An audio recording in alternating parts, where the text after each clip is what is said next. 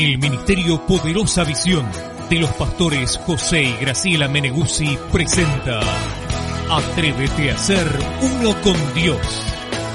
Un programa que nos desafía a conocer el poder sanador del Espíritu Santo. Recuerde que puede visitar nuestra página www.ministeriopoderosavision.com, la casa profética donde los sueños se hacen realidad.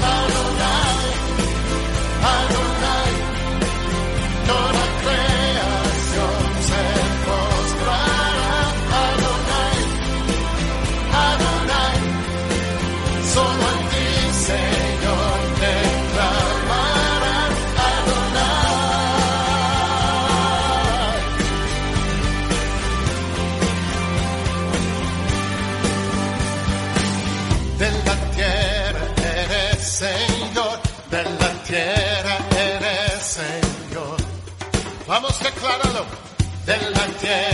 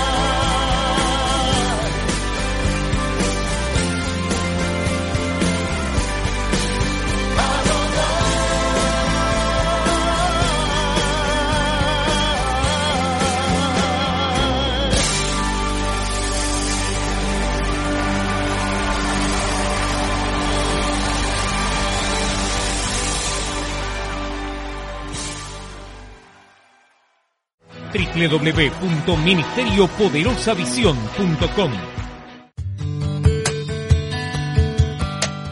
El Ministerio Poderosa Visión se complace en presentar una palabra fresca y poderosa de parte de Dios para su vida. La profeta Graciela Meneguzzi, escritora y conferencista internacional, nos trae una revelación del cielo para cambiar nuestro destino y de esa manera bendecir a nuestra nación. Preparémonos para escuchar lo que Dios nos quiere enseñar en esta hora. ¿Cómo hallar a Dios? Qué tema, ¿verdad? Es un tema que el Espíritu Santo me hablaba esta mañana, muy tempranito, eh, mientras me acercaba al Señor y bueno, eh, me hizo sentir aquellos que no, no tienen. Nosotros estamos tan acostumbrados a tenerlo a Dios que cuando tenemos que acercarnos al solamente al pensamiento de aquellos que no lo tienen, realmente es algo que es como que nos cuesta. Pero bueno, eh, por eso quiero hablar acerca de esto. Yo quiero dejarle tres puntitos esta tarde de cómo hallar a Dios.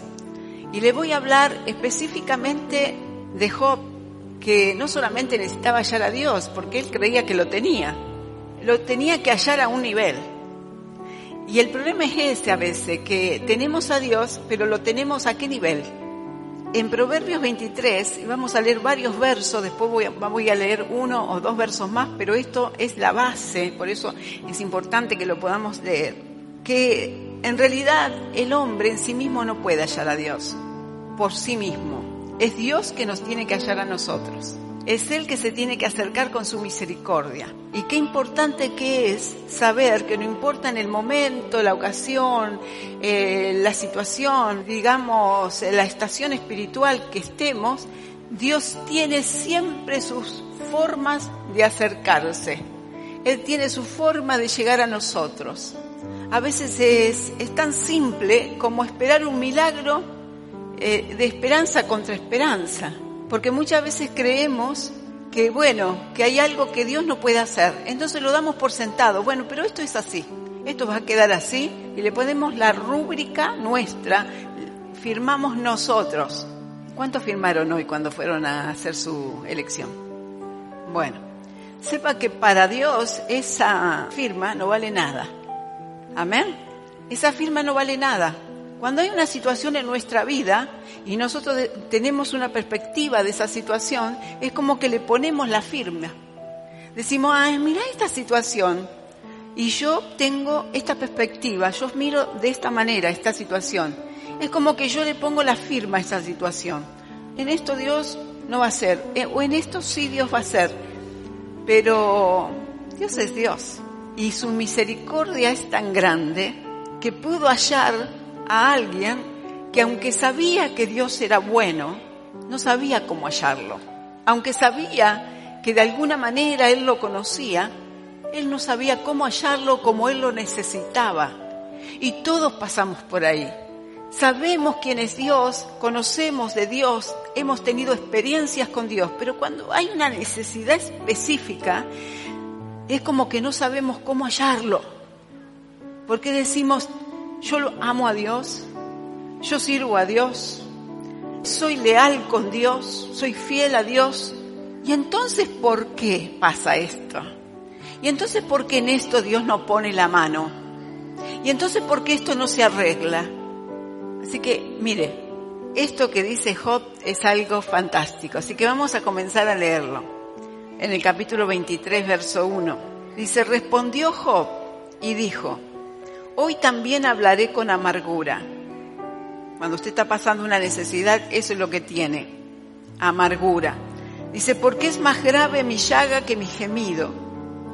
¿Quién me diera el saber dónde hallar a Dios?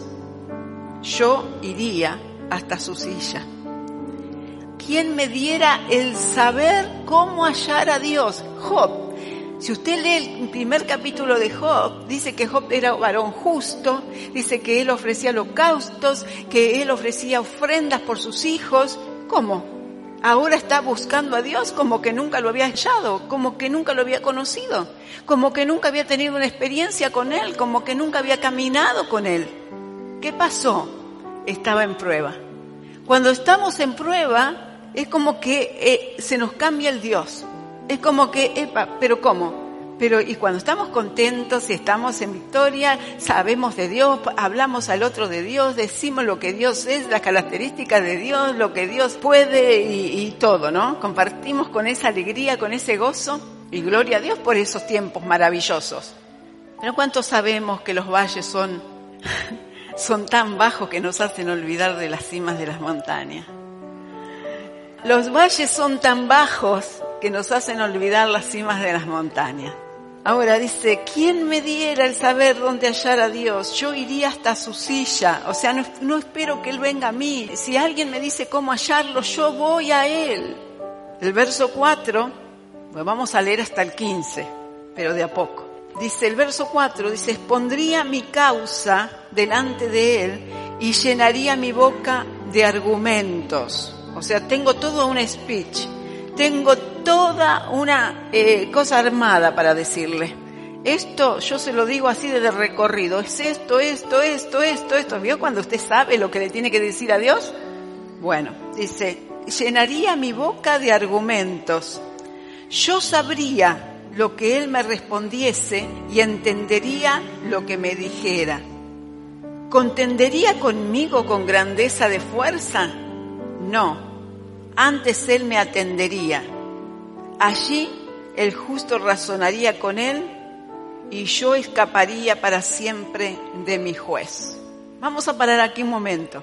Dice, yo iría si alguien me dijese, tengo tantos argumentos, tengo tantas cosas que decirle, tengo para defenderme, tengo cosas para decirle lo que yo he sido para Él, lo que he sido en Él. O sea, tengo mis razonamientos, tengo mis razones. Dice, yo sé que Él me habría de responder y sé también que yo entendería lo que Él me dijese. O sea, estoy dispuesto a saber, a entender lo que Él me responda. Estoy dispuesto a comprender, a aceptar. Qué lindo corazón el de Job. Dice, yo sabría, si Él me habla, yo entendería, aún en medio de la prueba, si Él me habla, yo entendería. Usted sabe que el gran consuelo del cristiano es saber que Dios me comprende, es saber que Dios me escucha, es saber que Dios está conmigo. No sé si va a cambiar la circunstancia, yo sé que Él quiere, sé que Él tiene sus razones, sé que hay leyes que Él no puede traspasar en ciertas formas, pero si Él me habla, aunque yo me llene de argumentos y de razones, yo me voy a satisfacer. ¿Por qué? Porque yo estoy dispuesto a comprender lo que Él me dijera. Y sé también que Él no contendería conmigo conforme a su fuerza. Él no me hablaría del Dios grande y poderoso a ese hijito chiquito o esa hijita chiquita. Yo sé que Él no me hablaría conforme a la diferencia que hay. No, dice, Él no tomaría ventaja de su fuerza, sino dice que antes que eso, no, dice, antes que eso, antes Él me atendería. ¿Cuántos quieren ser atendidos por Dios en medio de la prueba? No hay mayor consuelo que ser atendidos por Dios. Una puerta que tocar, una voz que oír, una palmada en la espalda, un calorcito de un abrazo del Espíritu Santo. Y usted dice, está todo bien. Quizás no cambia las cosas, pero usted siente que no está solo, que no está sola. Amén.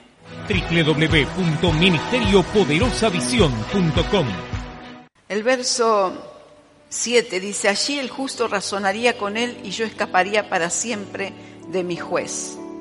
El asunto no es escapar de la prueba, sino no sentirse condenado por el juez. El asunto no es escapar de la prueba, sino no sentirse condenado por el juez. Me pasa por esto, esto hice mal, esto es lo que dicen que yo hice, esta fue mi responsabilidad y no la hice, me equivoqué, tomé malas decisiones. Yo me recuerdo cuando comencé a caminar con el Señor, Y era, ¿me casé con el hombre correcto o, tomé una mala decisión? Y si me casé con el hombre correcto e incorrecto, eh, ¿puedo dejar salirme de eso? Y sabe que yo me recuerdo que había un gran alboroto de los que querían salir de eso. y recuerdo también una prédica de mi pastor. Claro, eh, ¿quién no toma malas decisiones? Por supuesto que sí. Pero cuando nos movemos en la voluntad permisiva de Dios, y luego dice, como dice el apóstol, cada cual como llegó al Señor así se quede, no tiene salida. Ahí tiene que estar, es lo que hay. De todas maneras, obviando por supuesto los malos tratos y todo eso, que eso entra en otra situación.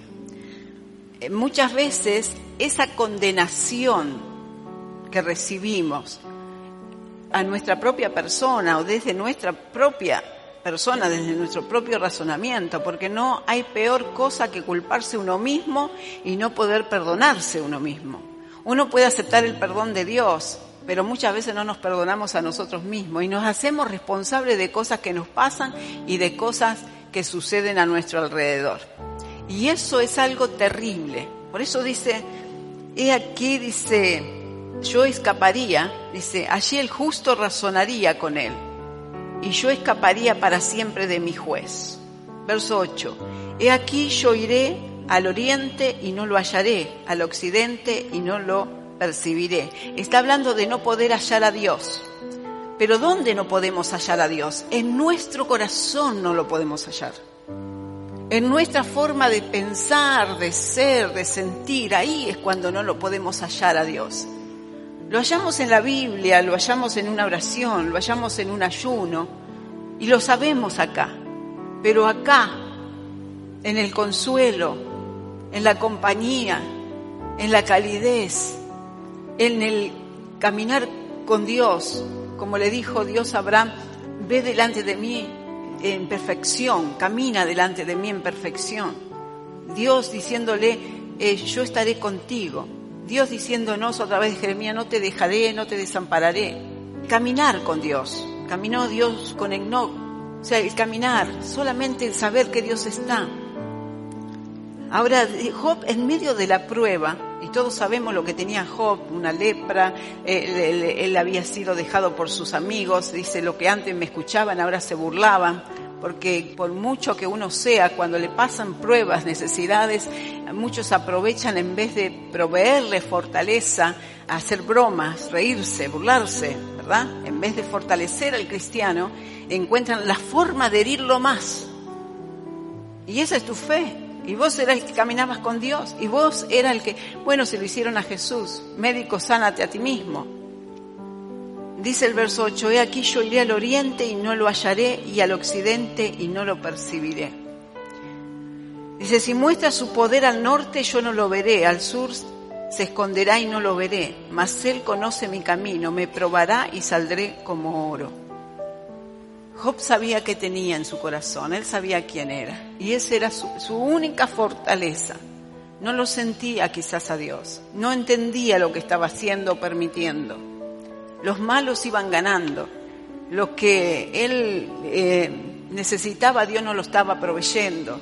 La prueba era demasiado larga, demasiado profunda, demasiado dolorosa. Y él no podía salir adelante. Pero dice, yo lo único que sé, que si él me prueba, dice, saldré como oro. Aunque él se esconda, dice, aunque yo no lo encuentre. Dice, si muestra su poder al norte, yo no lo veré Dice, si al sur quizás se esconda, tampoco lo veré, pero Él conoce mi camino. Él conoce mi forma de ser. Él sabe quién soy yo. Él sabe cómo me he comportado. Verso 11 dice, mis pies han seguido sus pisadas, guardé sus caminos y no me aparté. Del mandamiento de sus labios no me separé. Guardé las palabras de su boca más que mi comida. Pero si Él determina una cosa, ¿quién la hará cambiar? Su alma deseó e hizo. ¿Alguien se anima a cambiar algo que Dios decidió? No. ¿Qué nos queda a nosotros? pensar que quizás nosotros tenemos la culpa, que nosotros tenemos esto, que nosotros no hicimos esto, que nosotros no podemos aquello, que quizás eh, si hubiese tomado esta decisión o aquella otra cosa, si hubiese ido a otra, es decir, ¿vio? Cuando usted pierde un empleo, cuando usted falla en un examen, cuando usted no estudió en la vida, muchas veces usted dice, pero ¿cómo no estudié? Mi padre me decía que estudiara alguna vez tuvo una ocasión de, de un viaje y no lo hizo. Qué tremendo encontrarse en esas situaciones donde eh, uno comienza a traer todo eso y decir, quizás yo hubiese podido cambiar mi destino. Yo sería otra, otra persona hoy. Lo importante es que hoy tomemos buenas decisiones. Quizás viendo la vida de Job, hoy quizás podría alentarnos y exhortarnos, animarnos a tomar buenas decisiones pero hay cosas que están bajo su dominio, su autoridad, su soberanía, y que yo y usted no vamos a poder cambiar. Usted no le puede cambiar el carácter a alguien, las decisiones a alguien, usted no puede cambiar quizás el destino de una nación. Hay cosas que, están en la soberanía de Dios. Dios sabe por qué eh, ocurren las cosas, por qué hoy que hay tanta violencia verbal, eh, que nadie escucha a nadie, que todos quieren tener razón, que si usted dice una cosa y el otro le habla arriba porque quiere tener razón, entonces le escribe sobre sus dichos y cree que si grita más, tiene más razón. Hay una paz, hay una paz. Especialmente en estos tiempos, ¿no? De decisiones tan determinantes para nuestra patria. Hay una paz. Si Él determina una cosa, ¿quién lo hará cambiar? Su alma deseó e hizo. Amén. Dice, Él pues acabará lo que ha determinado de mí y muchas cosas como estas hay en Él, por lo cual yo me espanto con su presencia, cuando lo considero tiemblo a causa de Él. Dice, Él pues acabará lo que ha determinado de mí. ¿Qué paz? ¿Qué paz la de Job? En medio de la tremenda prueba. Él lo decidió, será lo mejor. Amén www.ministeriopoderosavisión.com En tu presencia gozo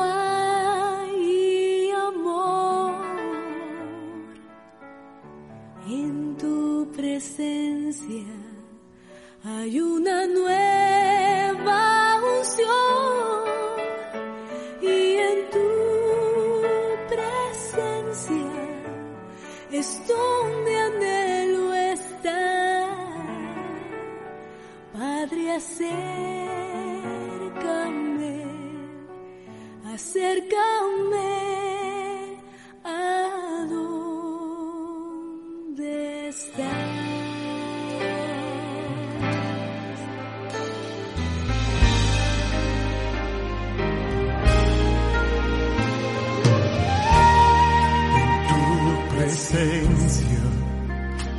gozo hay amor. En tu presencia hay una nueva unción y en tu presencia es donde anhelo estar Padre, acércame, acércame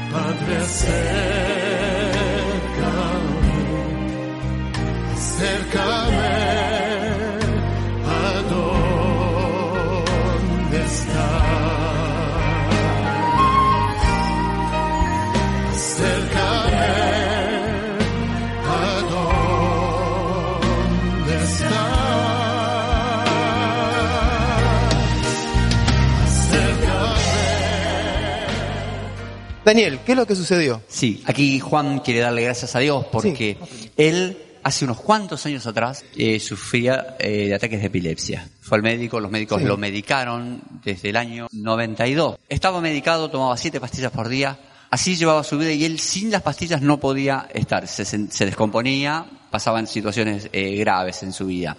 Pero él, desde enero, él está viniendo aquí al ministerio y él paulatinamente fue dejando las pastillas, fue dejando los medicamentos. Hace dos meses que ya no toma ningún medicamento y no hay ataque, no hay eh, molestias, no hay nada que eh, afecte su vida. Eh, Juan, cuéntenos, ¿qué fue esa vivencia que tuvo? Sí, este, del año 92 me declararon epilepsia. Me medicaban Sí. siete pastillas por día. Siete pastillas por día usted estaba tomando durante 23 Sí, años. Sí, sí. ¿Y qué pasó? ¿Usted llegó aquí a la iglesia? Yo llegué acá a la iglesia en enero. Sí. Una sanidad progresiva. Sí. Usted, ¿Y los médicos qué dicen? ¿Están sorprendidos Están por, lo, sorprendidos, por lo, sí. que, lo que está viviendo? Sí, sí. 23 años usted dice que estuvo de- tomando siete pastillas por día. Sí. Y hoy hace dos meses que dejó las pastillas y hace cinco meses que usted está recibiendo esta sanidad. Exactamente. Se siente- Doy gracias a Dios que a partir de ahora no tomo más pastillas. Gloria a Dios. ¿Le podemos dar un fuerte aplauso al Señor?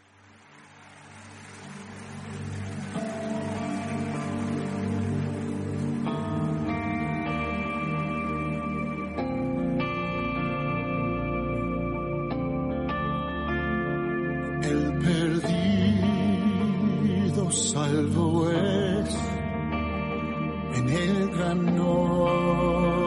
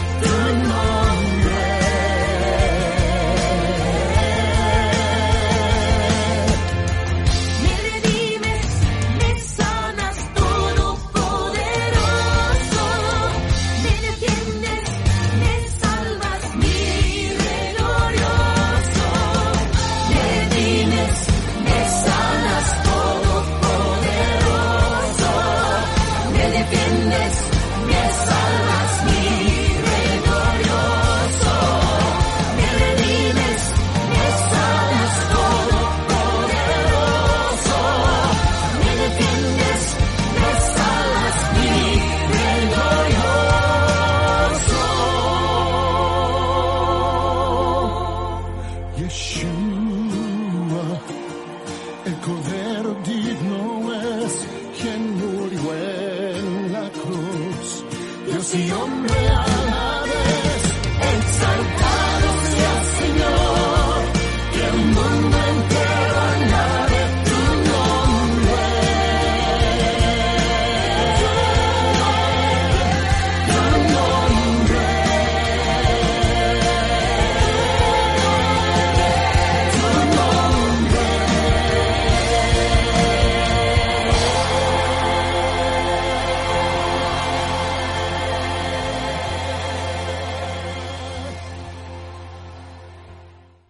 www.ministeriopoderosavision.com El segundo punto, porque estamos hablando acerca de cómo hallar a Dios, es cómo Dios nos alcanza. En este segundo punto que hablo acerca de la generosidad de Dios, el Señor me llevó a leer el capítulo 1 de Esther.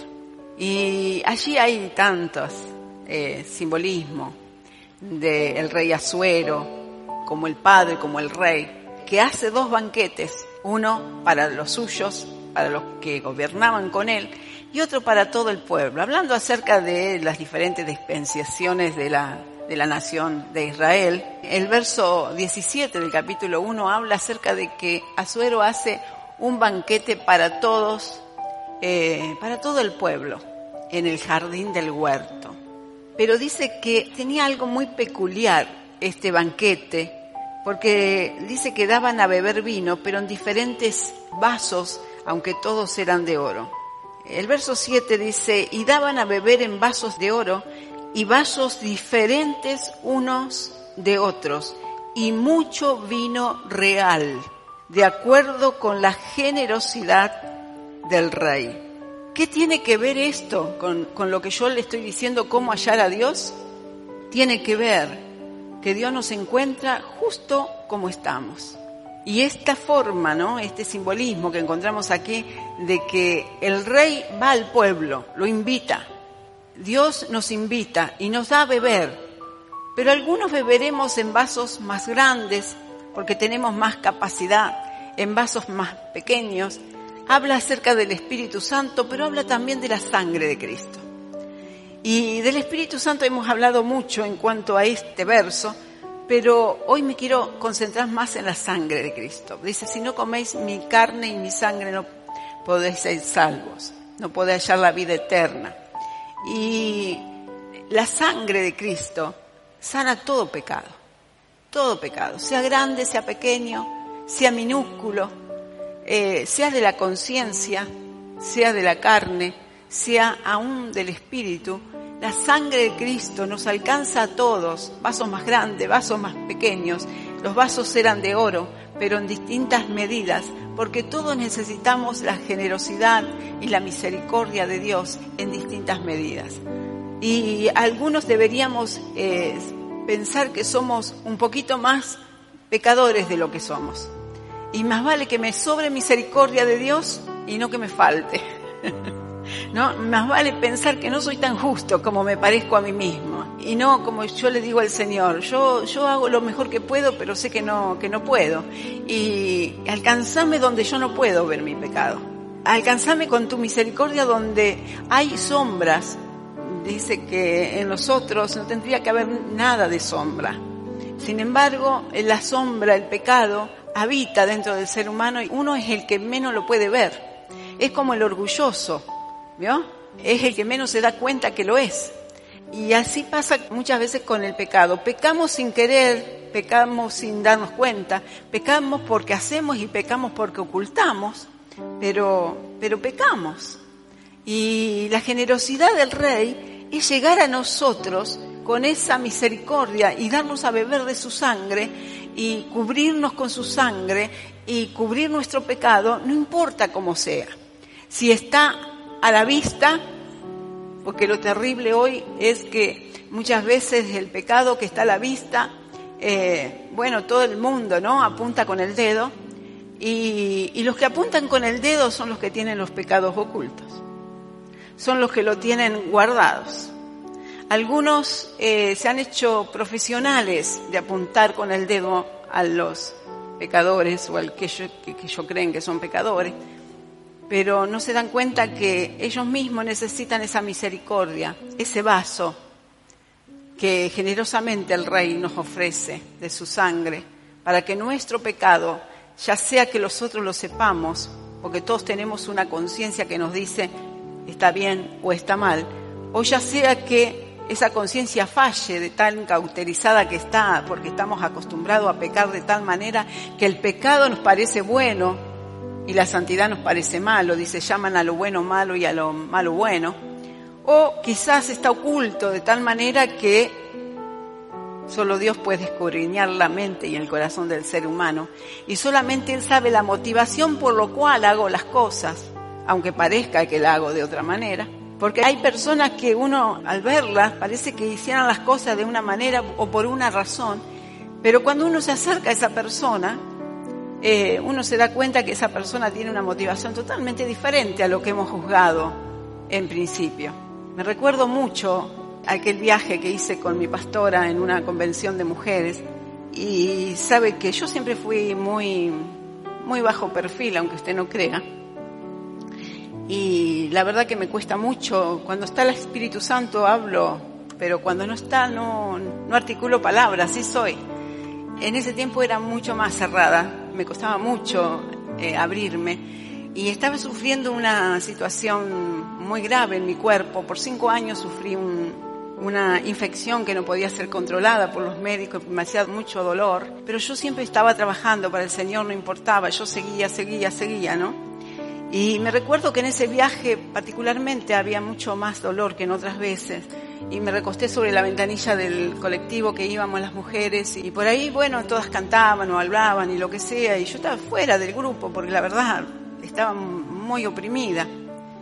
Y me recuerdo que se acercó mi pastora y me dijo, Graciela, pues yo era la que más ayudaba y la que más hacía, la que más estaba con ella, pero era así, tenía una personalidad este, muy, muy introvertida, pero era por el sufrimiento que tenía. Y, dice, y me dijo, Graciela, eh, yo quiero preguntarle, ¿qué es lo que le pasa? ¿Por qué usted siempre está seria? Entonces le conté, porque nadie se había acercado, nadie me había preguntado qué me pasaba. Habían pasado años habían pasado varios pastores en esa iglesia y nadie se había acercado a preguntarme por qué yo tenía esa personalidad. Y entonces eh, rompí en llanto y ella me abrazó y yo pude derramar mi corazón. Y le dije, por esto, porque hace tantos años que estoy sufriendo y los médicos no alcanzan a decir por qué, y esto y lo otro, y yo compartí mi gran carga. Y sabe que desde ese momento fui la persona, diríamos, más cercana, mucho más cercana de mi pastora, y a la cual ella pudo también acercarse cuando tuvo que dejar el ministerio, y a la cual ella también pudo volcar su corazón a mí, luego de varios años, porque nos hicimos tan cercanas, tan cercanas. Amados, muchas veces nosotros cuando tenemos cargas muy profundas y no sabemos, estamos pecando contra esa persona que a lo mejor tiene esa carga profunda y que nadie se acercó. ¿Qué te pasa? ¿Por qué? Tiene un carácter distinto, es difícil, eh, a lo mejor está nervioso eh, y le contesta mal y a lo mejor no quiere hacer, le manda hacer algo y no quiere o le hace un gesto y usted cree que es una persona que no está convertida. No, a lo mejor es la persona más convertida porque a lo mejor tiene los dolores que usted no tiene, tiene las cargas que usted no tiene, a lo mejor tiene una situación en su hogar que usted no tiene, pero que está en la iglesia a pesar de todos. Y usted a veces, por un pequeño dolor de cabeza, no viene a la iglesia. Y esto, de esto se trata la generosidad del Rey. Estos pecados, que no son muchas veces esos grandes pecados a los que a veces acusamos con el dedo, pero que son pecados. Pero nadie, a veces nos tomamos el tiempo de preguntarle a esa persona, ¿qué te pasa?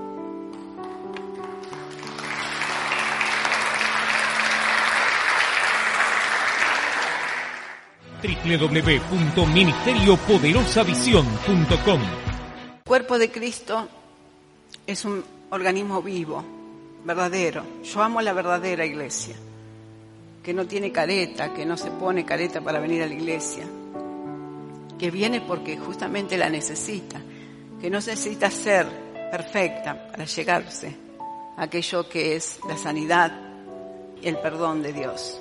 ¿Cómo hallar a Dios?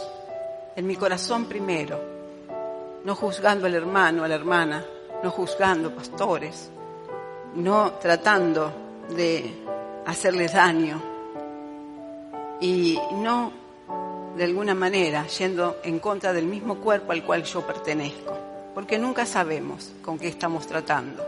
Tercer punto y el, el último que quiero tratar acerca de cómo hallar a Dios, porque usted lo halla a Dios en su persona, usted lo halla a Dios en su hermano, en su hermana, pero también lo halla a Dios en aquel que le ministra. Por eso el tercer punto es diferentes utensilios. Hemos visto los vasos, pero los vasos eran para nosotros en formas personal. Para este tercer punto que habla de diferentes utensilios, hablan acerca de aquel que me va a ayudar a levantarme del lugar donde estoy para superarme o superar la prueba o fortalecerme. Y en 2 de Timoteo 2, 20, 21 dice de esta manera. 2 de Timoteo 2, 20, 21. El apóstol Pablo le dice a su hijo Timoteo, aquel que dejó para que, dice, ordenara la iglesia. Y sabe que Timoteo era un campeón. La verdad que usted lee las cartas de Timoteo, era un campeón.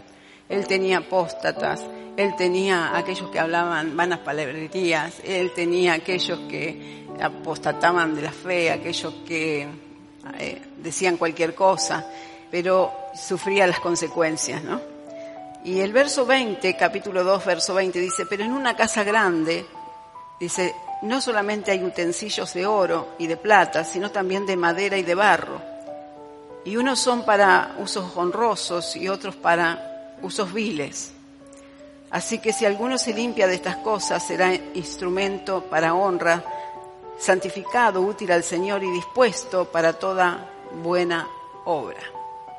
Esa, esos utensilios diferentes que dice que hay en la casa grande, que son de oro, de plata, de madera y de barro, no es porque solamente tenemos que usar los de oro. Pues están los de oro, que son los que más se ve, casi siempre son aquellos que son eh, el liderazgo de la iglesia, los pastores. Pero también hay de barro, hay de madera, están aquellos que también ministran o ayudan o suplen necesidades, pero todavía no llegaron. El barro todavía no llegó, dice, a ser madera. Y la madera todavía no llegó a ser plata. Y la plata todavía no llegó a ser oro. Amén. Y seguramente usted tiene a su lado, o en alguna parte de la iglesia, acá donde usted pertenezca o donde usted trabaja, eh, utensilios, ¿verdad? Que, que tienen que ver con esto, con el oro o con la plata, con la madera y con el barro. Yo he aprendido hasta que eh, muchas veces los de barro, los, aquellos que todavía andan chapaleando ahí un poquito de cosas, eh, son aquellos que en alguna área me ministran, en alguna área me hacen bien, son los que se animan, son los que van adelante, son los que no tienen miedo, porque quieren llegar, que ellos quieren llegar. Eh, si son de barro, quieren ser madera. ¿Y cómo usted llega a un lugar si no se pone a caminar o a hacer algo? Y los de madera quieren seguir. ¿Por qué? Porque quieren llegar a hacer plata. Pero justamente, justamente, y los de plata obviamente se esfuerzan por llegar a hacer esos utensilios de oro. Pero por otro lado, nosotros somos los que escogemos de quienes recibimos. Usted puede tratar con el barro y puede tratar con la madera, y debe tratar, porque en una casa grande hay utensilios de madera, de barro y de plata, como hay de oro. Amén. Usted tiene que interactuar con todos. Ahora, recibir, reciba del oro.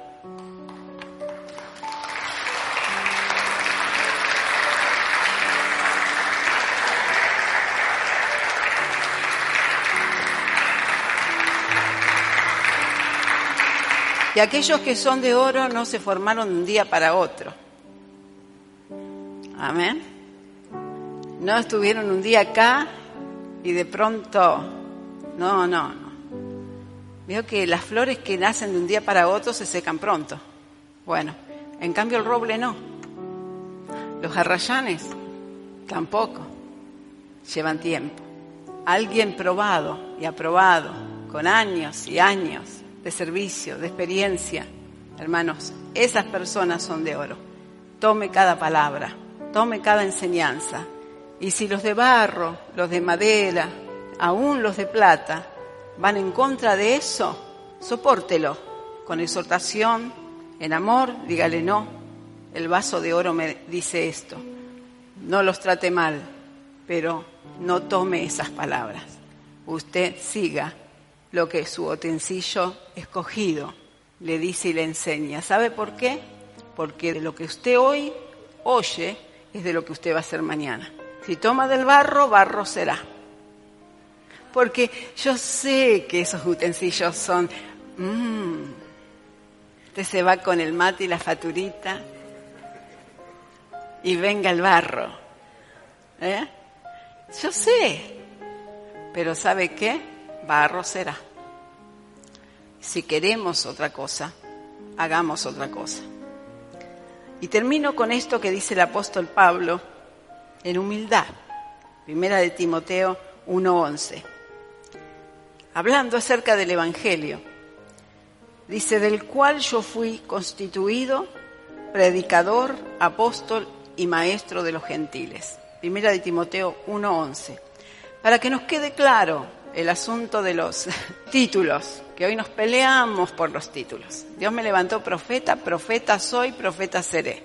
Puedo pasar por el, por el pastorado, puedo pasar por el apostolado, porque sí voy a ciudades y abro ciudades, también enseño doctrina, pero Dios me dijo profeta. Amén. Es, es mi rol en el cuerpo de Cristo, es lo que más me, diríamos, eh, me sostiene, es lo predominante.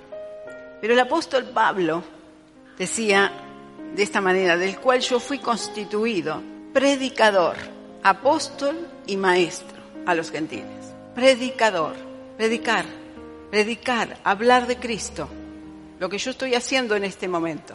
Todos tenemos que hablar de Cristo, todos tenemos que ser predicadores. Si no somos predicadores, lejos vamos a ser apóstoles, maestros o, o, o pastores.